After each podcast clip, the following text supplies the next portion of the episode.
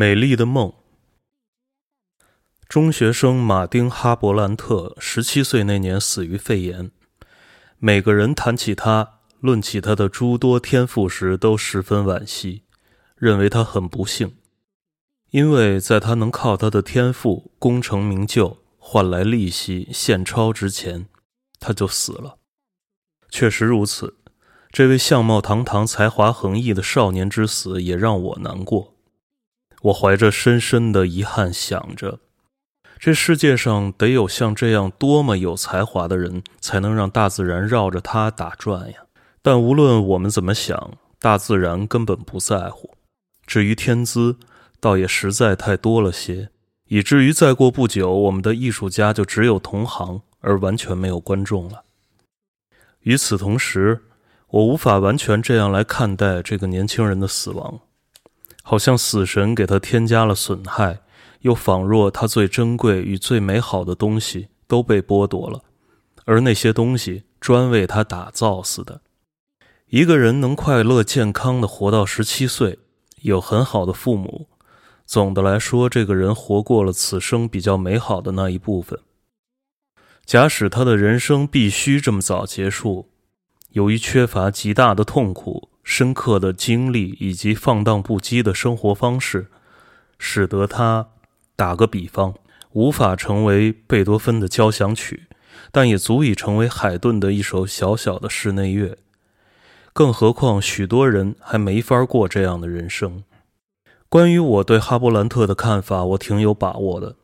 这个年轻人的经历真的好的不能再好，他能力所及的事情，他全都办到了。即使他从超凡脱俗的音乐中划过了几拍，他的死仍不可避免，因为除了生命乐章不太悦耳，他的一生中不再有别的缺憾了。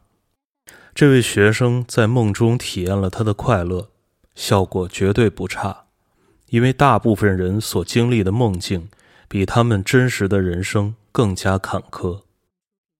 他生病的第二天，也就是他过世前的倒数第三天，这位中学生于高烧中做了下面这个梦。他的爸爸把手放在他的肩膀上，对他说：“我知道你从我们身上学不到什么东西了，但你一定要成为一个伟大的好男人，并且有不同凡响的成就。这可不是在家这个安乐窝能得到的。注意。”你现在必须先登上知识山，然后必须有一番作为。接下来，你必须寻得真爱，才会幸福快乐。爸爸说最后那几个字的时候，胡子好像变长，眼睛也变大了。有那么一瞬间，他看起来挺像一位年迈的国王。说完话后，他亲了儿子的额头一下，让他离去。做儿子的从宫殿般宽敞的阶梯走下去。当他走上街头，正要离开那座小城市的时候，遇见了他的妈妈。妈妈喊住他：“喂，马丁，你就这样走了，连一声再见也不跟我说吗？”他惊讶地看着他，羞愧地说：“他以为他早就过世了，但没想到他就活生生地站在自己面前，比他记忆中的妈妈漂亮。”而且也年轻多了，没错，她身上有近似少女的气息，以至于当他亲吻她时，她脸都红了，而且不敢回吻。她明亮的蓝眼睛定定地看着他，仿佛有一道光线穿过他。他迷茫的匆匆离去时，他朝他点了点头。快到达城市时，他发觉公路有一条白杨木大道的山谷不见了。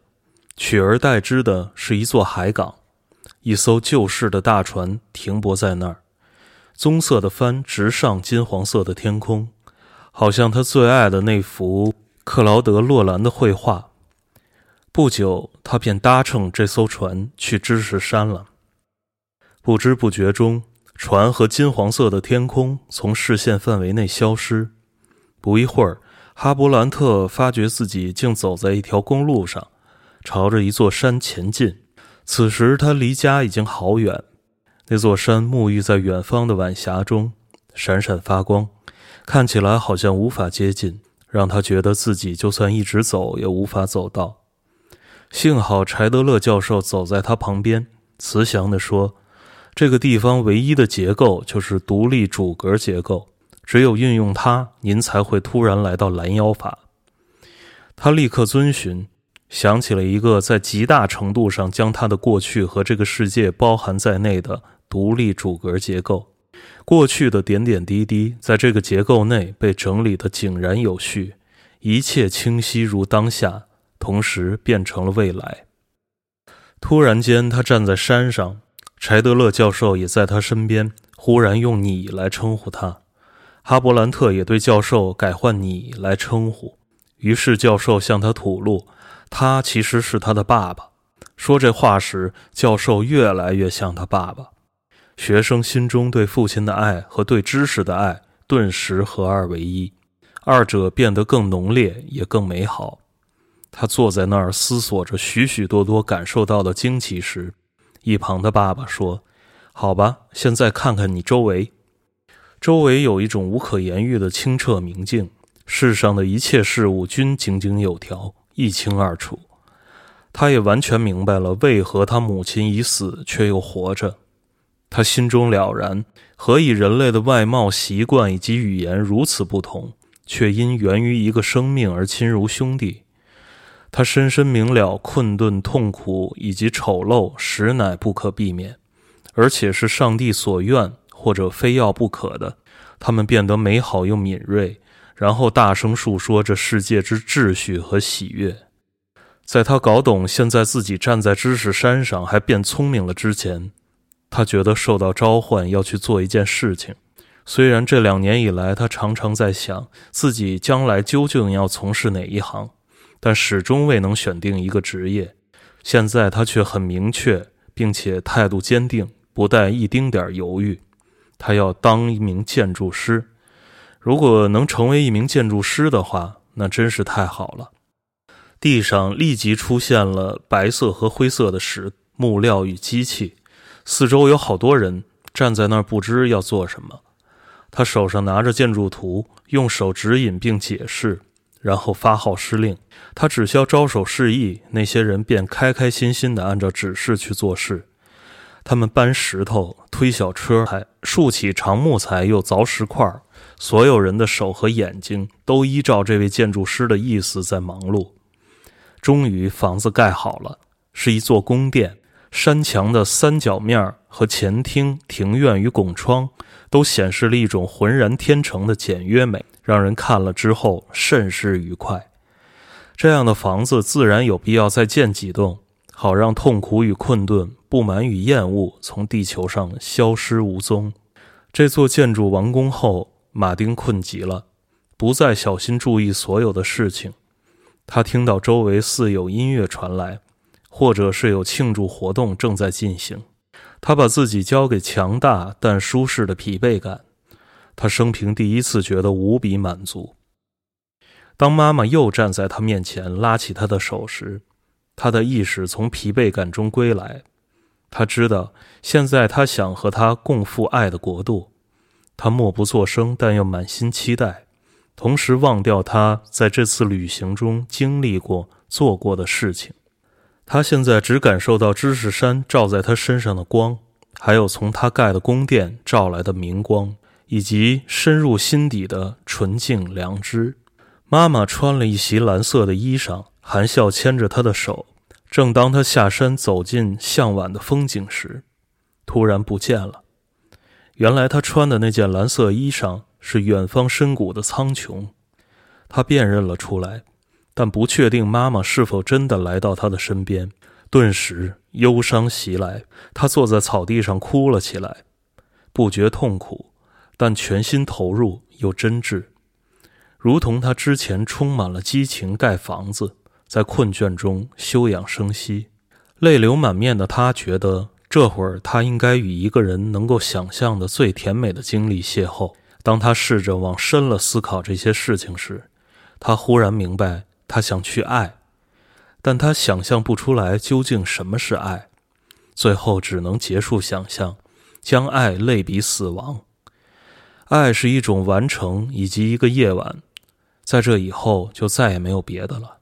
他尚未思索完毕，一切又变得不一样了。蓝色的山谷里传来优美依稀的音乐。市长的女儿佛斯勒小姐踏过草地往这边走过来。忽然间，她爱上了他。她的容颜没有改变，穿得很简单，但气质高雅，好似一位希腊女子。她一走过来，夜幕便低垂下来，除了满天又亮又大的星斗，什么也看不见。女孩笑吟吟地站在马丁旁边。喂，你来了，他友善地说，好像他一直在等他似的。对，他说，妈妈给我指了这条路，我现在都准备好了。那栋我非盖不可的大房子也是，你一定要住进去。他微微一笑，几乎如母亲般慈祥，可又有些慎重，略带忧愁，像一个大人。我现在还应该做什么？马丁一边问，一边把双手放在女孩的肩上。他轻身向前，靠得很近，几乎要看进她的眼睛里。他有点吓到了。此刻他只看得到她那双大而镇静的眸子，以及金黄色雾气中的许多星星。他的心跳得好剧烈，还隐隐发痛。俏丽女孩的唇印上了马丁的嘴。当下，他的人融化了，所有的意志离他而去。靛蓝色的夜空中，星星开始轻轻地发出声响。正当马丁觉得此时他享受着爱与死以及一个人能遇到的最甜美的经历时，他听到世界围绕着他，在一支优美的圆舞曲中唱着、跳着，而他的唇不曾从女孩的唇上松开。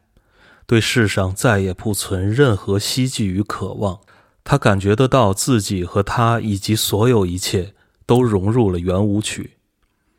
他闭上双眼，带着些微晕眩，飞往一条有声响、事先约定好要去的街道。